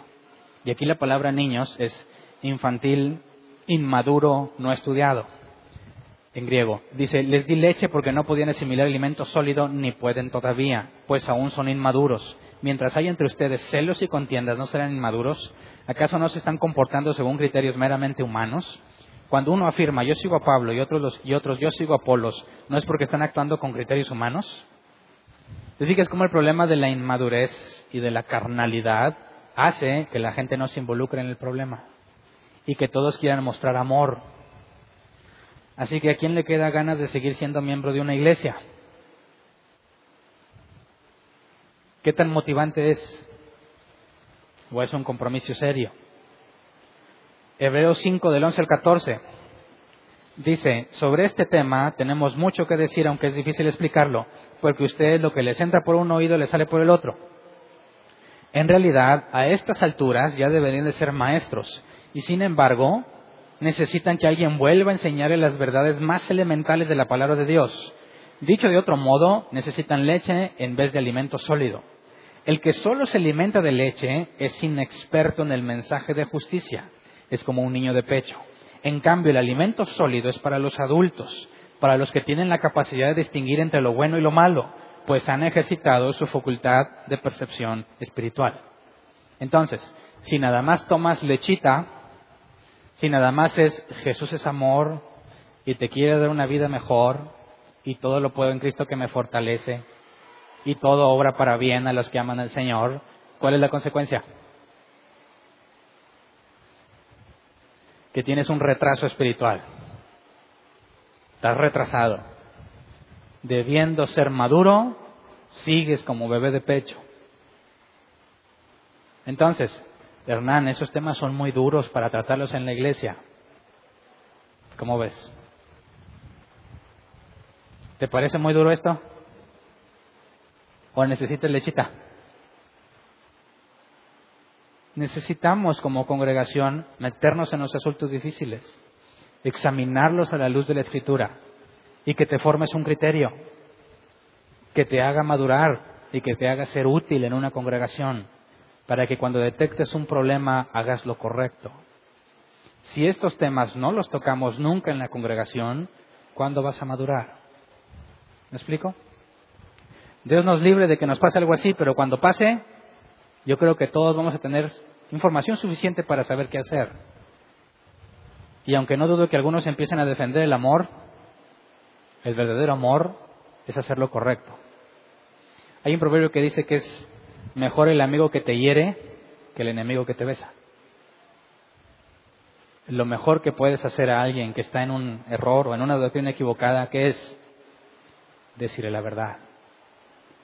Si callas y no dices nada, te vuelves cómplice. Así que, 1 Corintios 5, 6 al 8, hacen mal en jactarse. ¿No se dan cuenta de que un poco de levadura fermenta toda la masa? desháganse de la vieja levadura para que sean masa nueva, panes sin levadura, como lo son en realidad, porque Cristo nuestro Cordero Pascual ya ha sido crucificado. Así que celebremos la Pascua no con la vieja levadura, que es la malicia y la perversidad, sino con pan sin levadura, que es la sinceridad y la verdad. Sinceridad y verdad. ¿Ves algo? ¿Qué haces? Dices la verdad y eres sincero. Si no, estás faltando estos pasajes. No puedes ser sincero ni hablar con la verdad si simplemente te callas. Ahora, ¿por qué fue acusado en público este hombre? Públicamente fue entregado a Satanás. Este es un pasaje, leamos primero de Timoteo 5, 19 al 20, que es algún pasaje que algunos utilizan para pensar que este hombre era una especie de líder o anciano, el inmoral. Dice, no admites ninguna acusación contra un anciano a no ser que no esté respaldada por dos o tres testigos. A los que pecan, repréndelos en público para que sirva de escarmiento. Entonces, están a este que van a entregar a Satanás, lo están haciendo públicamente. Y algunos piensan que entonces será una especie de anciano. Y era todavía más grave, ¿no? Por eso usé muchos ejemplos de los pastores en adulterio y de líderes en cosas graves. Porque puede aplicar en este caso. Pero también, si el problema es público, aunque no sea un anciano, se tiene que aclarar públicamente. Si el asunto fue en privado, no hay por qué llevarlo al público a menos que sea anciano. Así que los ancianos, aunque todos somos iguales a los ojos de Dios, y como Jesús dijo, todos somos hermanos, tenemos un solo Padre, la responsabilidad que cae sobre el anciano es mayor. Y la reprensión pública es necesaria. Lo peor que puede pasar es que el anciano no acepte la corrección. Lo mejor que puede pasar es que diga, está bien, lo reconozco y me arrepiento. Y ya. ¿Verdad? Te quemaste. Dicen Hernán, es que luego andas quemando a la gente. ¿ah? Yo preguntaría, ¿lo quemo yo o se quemó el solo? ¿Yo lo estoy quemando o se quemó el solo? Yo no, el solo. Yo solamente estoy siendo sincero y cumpliendo mi parte bíblica. Oye, es que, es vergonzoso. Sí, pues eso debe haberle pensado, ¿verdad? Antes de hacerlo. Porque el hecho de que yo lo diga no lo hace vergonzoso. Es vergonzoso lo que hizo, aunque yo no lo diga. Y cuando lo digo no le agrega más vergüenza. Es la misma. ¿Y sabes qué? Cuando le hizo no le importó. ¿Verdad? Entonces dices, hijo eso. No se pongan de pechito. porque es necesario que salga a la luz la situación para que todos vean que eres tan humilde y que realmente conoces a Dios que dirás, acepto la culpa y me retracto. Y reflejes los frutos del Espíritu. ¿Te vamos a correr si dices eso? Claro que no. Tú dices, no, no, ustedes me están juzgando mal y me quieren avergonzar. ¿Sabes cuál es el paso que sigue, verdad? Entregarlo a Satanás. No hemos entregado a nadie a Satanás. ¿Quién se quiere estrenar? ¿Qué significa esto? 1 Corintios 5, 3 al 5. Yo por mi parte, aunque no estoy físicamente entre ustedes, sí estoy presente en espíritu y ya he juzgado como si estuviera presente al que cometió este pecado. ¿Qué clase de poder sobrenatural tenía Pablo que estaba allá y acá al mismo tiempo? Pablo estaba en otra parte y según vimos esto lo escribió desde Efeso. Y luego dice, pero yo estoy con ustedes en espíritu. Y dices, ándale, ¿qué tal si un Pablo nos está viendo ahorita aunque está en otra parte? Nos está hablando de una especie de estar en dos lugares al mismo tiempo. No, acuérdate que la palabra espíritu es neuma, viento. Y en algunos casos se traduce como intención. Entonces, cuando Pablo dice que está presente en espíritu, ¿qué significa? ¿Que ahí está el espíritu de Pablo? No, que hay más personas que tienen esa misma intención dentro de la congregación. Y que ese espíritu de Pablo no nada más es en él, no nada más él piensa que está mal, también hay gente que piensa igual, así que está presente en espíritu. ¿Me explico?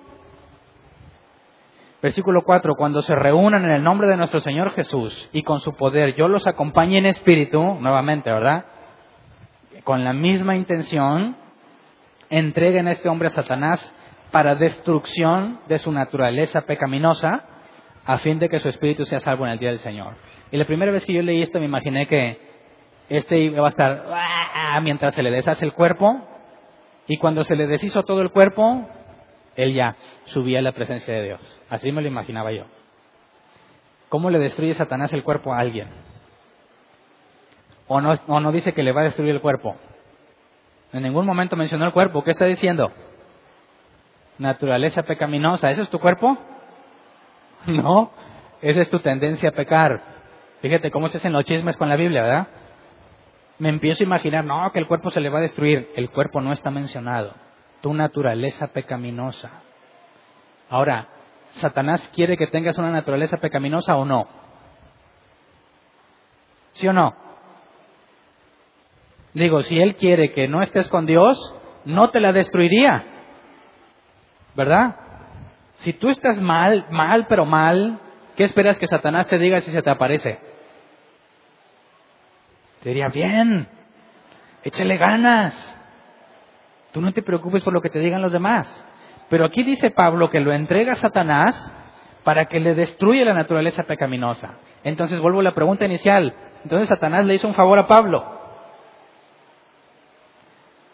Dijo, ¿qué? ¿A quién me van a echar? A este fulano, órale. ¿Y qué hacemos? Destruirle su naturaleza pecaminosa para que se salve. De hecho, dice, espérate, pues no se supone que Satanás no quiere que se salve.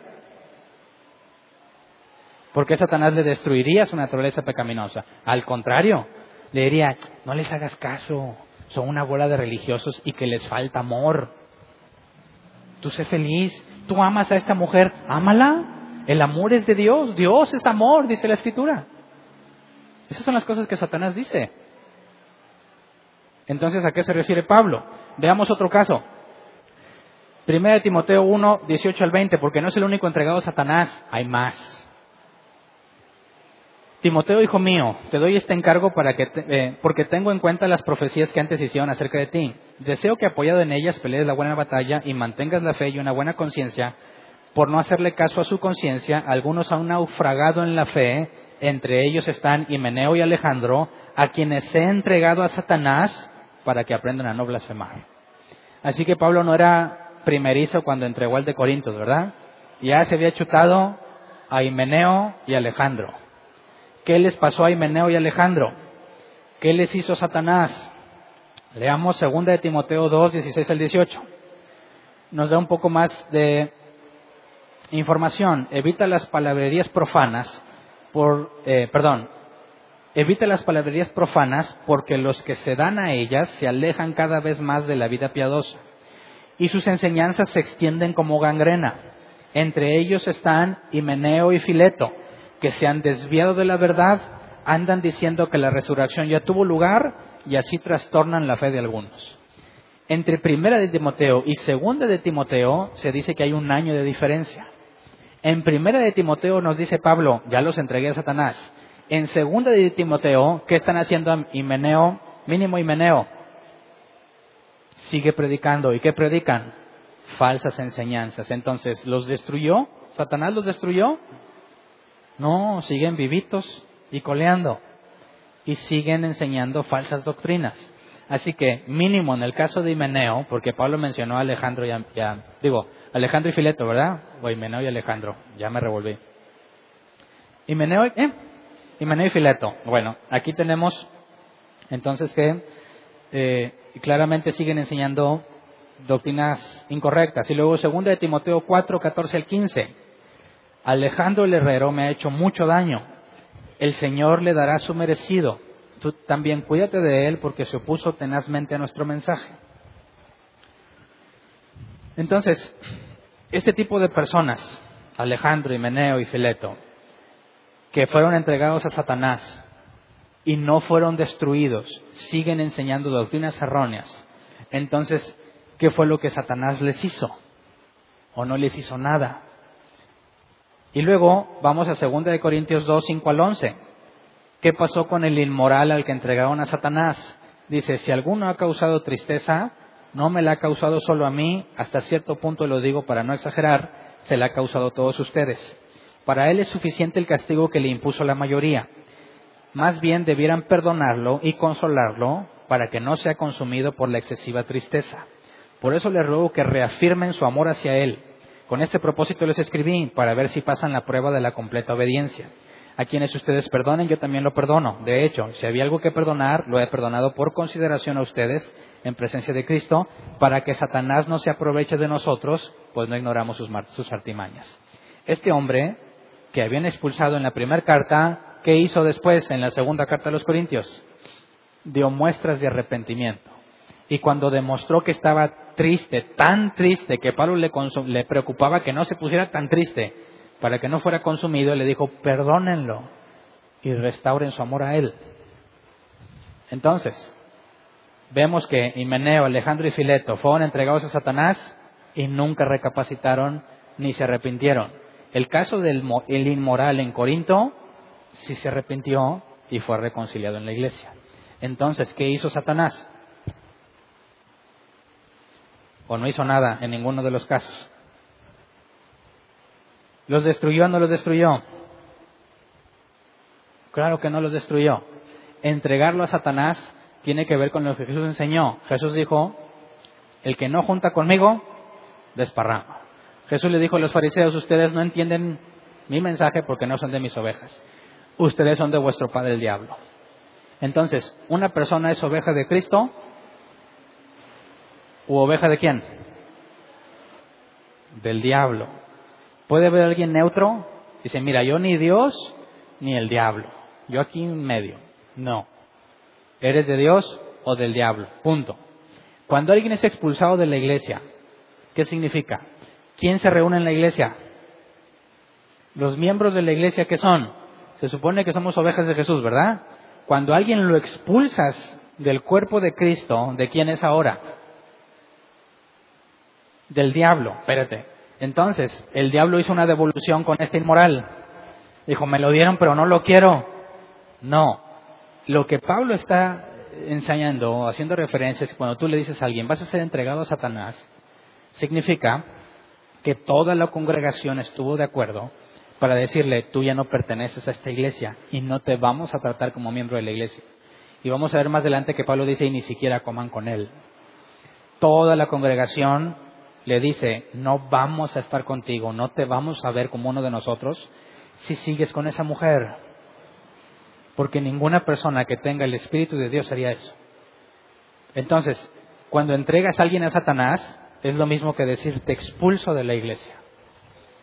No eres parte de la iglesia. Entonces, si realmente es creyente, ¿qué le va a pasar? Cuando se quiere acercar, oye hermano, ¿cómo estás? Tú no eres mi hermano. ¿Qué se sentirá? Oye, pero pues vamos a reunirnos a orar. No queremos relacionarnos contigo mientras tú sigas dando evidencia en contra de tu fe en Cristo. ¿Qué se sentirá?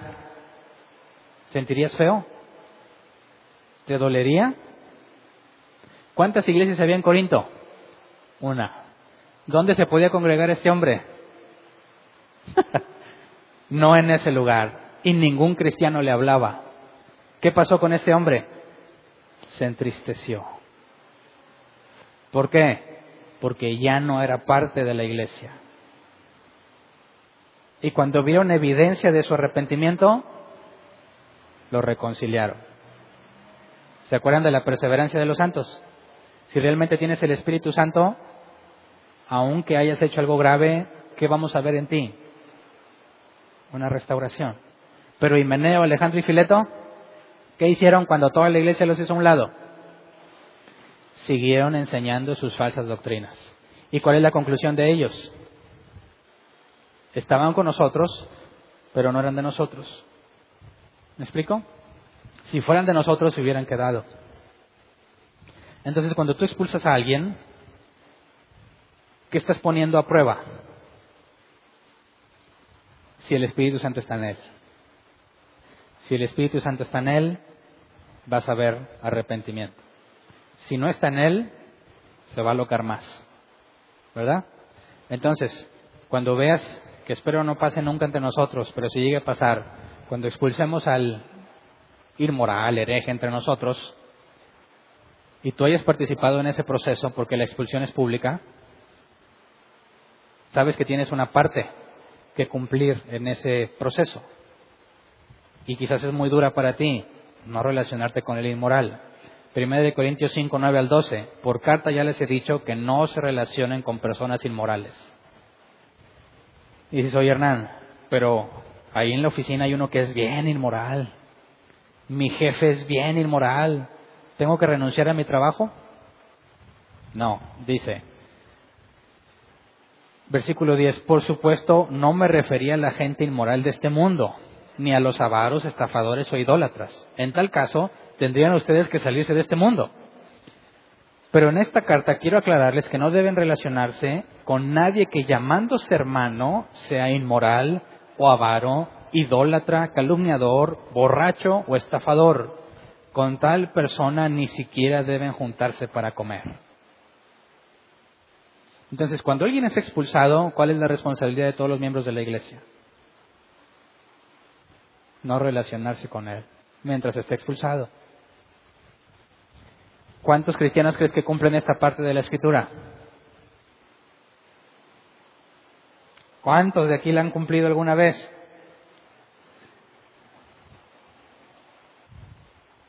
Versículo 12, ¿acaso me toca a mí juzgar a los de afuera? ¿No son ustedes los que deben juzgar a los de adentro? Entonces, si tú le andas diciendo idólatra y no sé qué a la gente de afuera, estás juzgando a los de afuera, ¿verdad? ¿Y qué dice Pablo?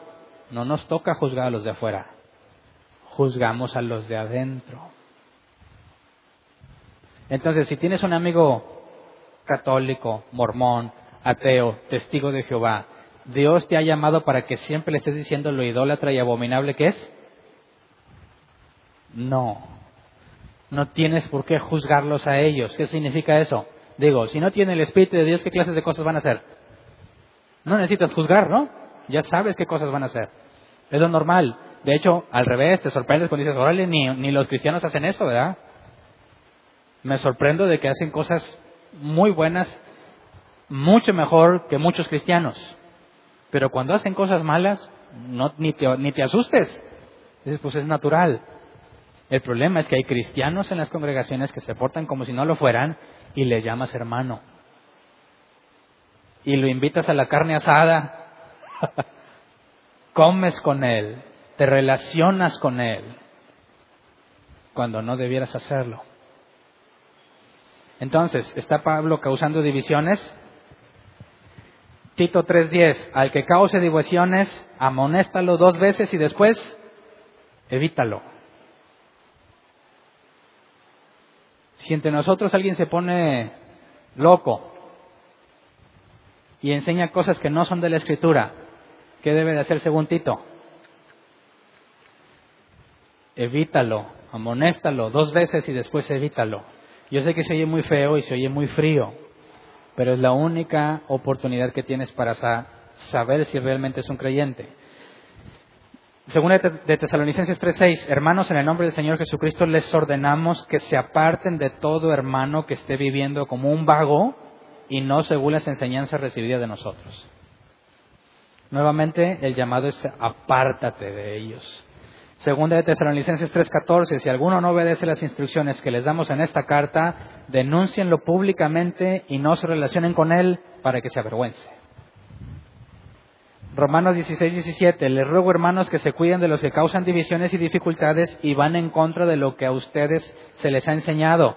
Apártense de ellos. Y por último, dice, 1 Corintios 6, 2 al 5. ¿Acaso no saben que los creyentes juzgarán el mundo? Si ustedes han de juzgar al mundo, ¿cómo no van a ser, capaces de juzgar casos insignificantes? ¿No saben que aún a los ángeles los juzgaremos? ¿Cuánto más los asuntos de esta vida?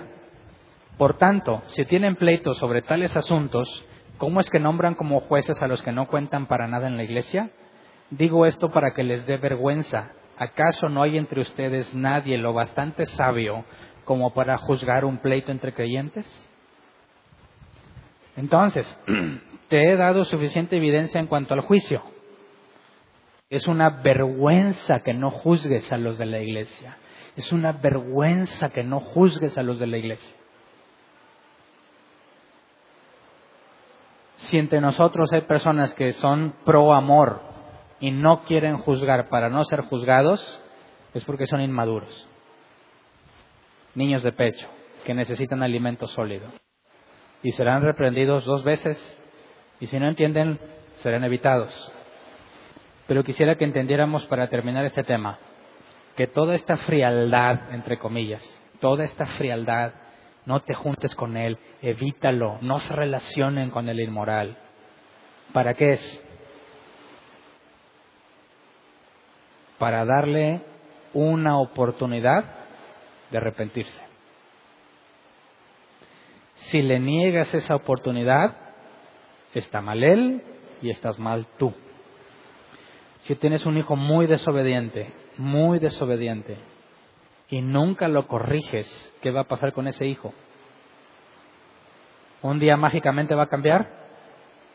Claro que no. ¿Y quién tiene responsabilidad sobre su hijo por nunca confrontarle sus malas acciones?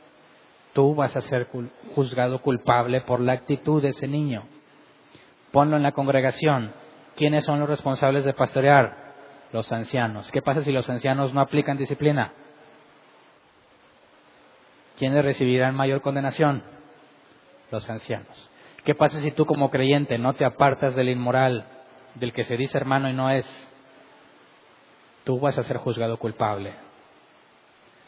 Entonces es difícil ser miembro de una iglesia, pero es vergonzoso para un cristiano que no tengas la capacidad de juzgar. Entonces vamos a ponernos de pie.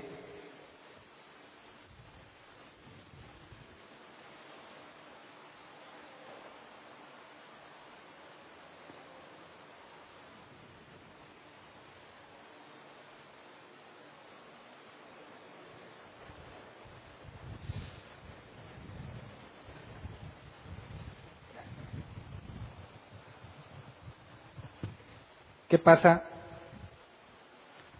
en un caso que tú hayas vivido? Yo creo que todos conocemos cristianos que no son cristianos, ¿verdad? Levante la mano quien no conoce a un cristiano que cuando lo ves actuar te das cuenta que no es cristiano. ¿Quién no conoce a uno así? Todos lo conocen. Ok. ¿Qué hacemos con esos amigos que tenemos y cuando leemos que no nos juntemos con ellos, qué debemos de hacer? ¿Quién de aquí les va, te voy a eliminar del Face porque eres un inmoral?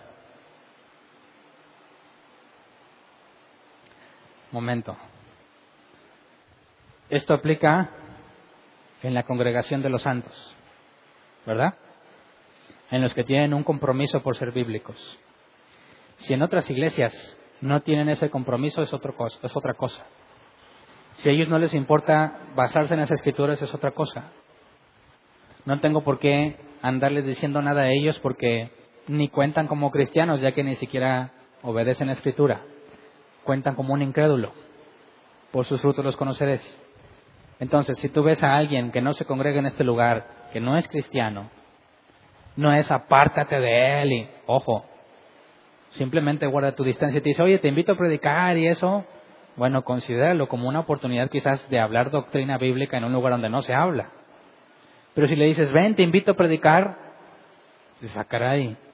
¿cómo pones tú en lugar público a alguien que tú sabes que no es cristiano? Eso debe de evitarse. ¿Me explico? Pero no, no es un llamado a que, a ver, ¿eres cristiano? Sí, eh, pero no, no, no puedo hablar contigo porque no tienes buen testimonio. No estamos hablando de eso. Estamos hablando que entre los que tú conoces, que dicen, yo quiero vivir conforme a lo que la Escritura dice, y entonces te das cuenta que son falsos, a esos los evitas. No a todo el que se dice cristiano que no es, que lamentablemente es la gran mayoría del cristianismo actual. Entonces, no quisiera ver que cometamos el mismo error de muchos, que a los que no piensan como tú, que se llaman cristianos, los empieces a juzgar porque esos cuentan como gente de fuera. Juzgamos a los de adentro. ¿Me explico? Aquellos se oye feo, pero normalmente cuentan como no creyentes. Ni les interesa la Biblia, ni la leen.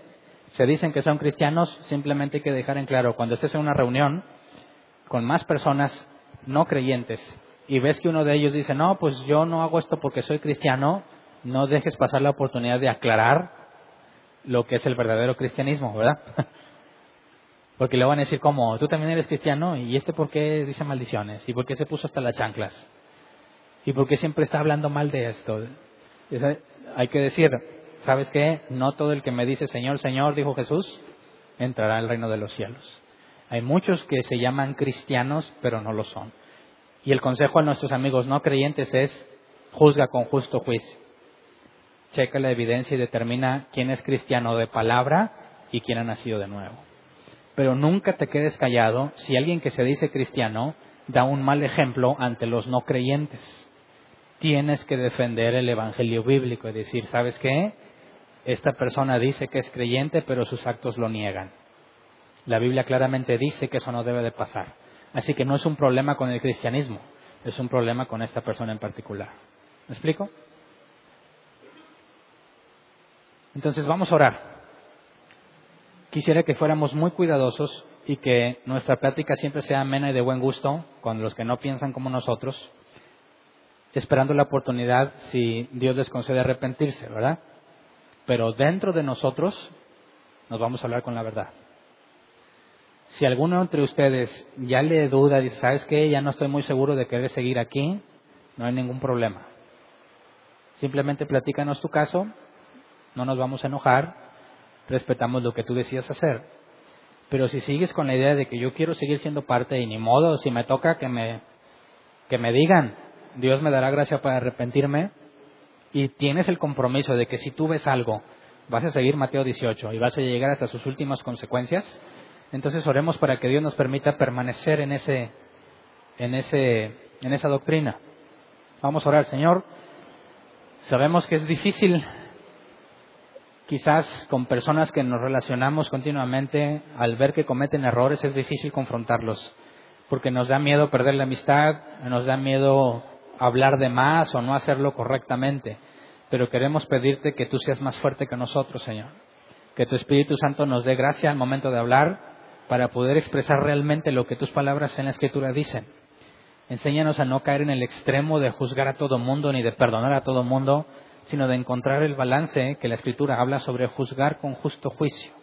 Que no nos dejemos llevar por las apariencias, que sepamos analizar cada caso en lo particular para poder determinar si esto proviene de ti o no, si es bueno, es malo, es auténtico o es falso. Pero no permita, Señor, que nuestro, nuestras emociones en cuanto al amor se interpongan cuando llegue el momento de disciplinar al que así lo merezca. Señor, que ninguno de nosotros quede sin disciplina. Tu palabra dice que tú disciplinas a tus hijos, a los que amas y dejas sin disciplina a los que no consideras hijos tuyos. Así que, Señor, en tu misericordia te pedimos que nunca nos dejes sin tu disciplina. No importa qué responsabilidad tengamos en la iglesia, no importa qué tengamos que afrontar como consecuencia, nunca nos dejes sin disciplina. Concédenos permanecer firmes y si hemos caído, eh, concédenos que lo que dice en tu escritura, siete veces caerá el justo, mas tú lo levantarás. Señor, en medio de nuestros errores y nuestros tropiezos, no nos sueltes nunca, no dejes que nada nos aparte de tu mano, como dice tu palabra, que nada nos aparte de tu amor, como dice tu palabra, para que en medio de los errores que podamos cometer, si es que tú lo permites, podamos dar evidencia de genuino arrepentimiento para el beneficio de todos aquellos que se hayan enterado del problema que cometimos. Señor, enséñanos que entre nosotros siempre debe existir la humildad y pone el querer como el hacer para poder ser humildes unos con otros, pero firmes en cuanto a lo que la Escritura señala, Señor. A ti sea la gloria y la honra en todo lo que hacemos. Gracias. Amén.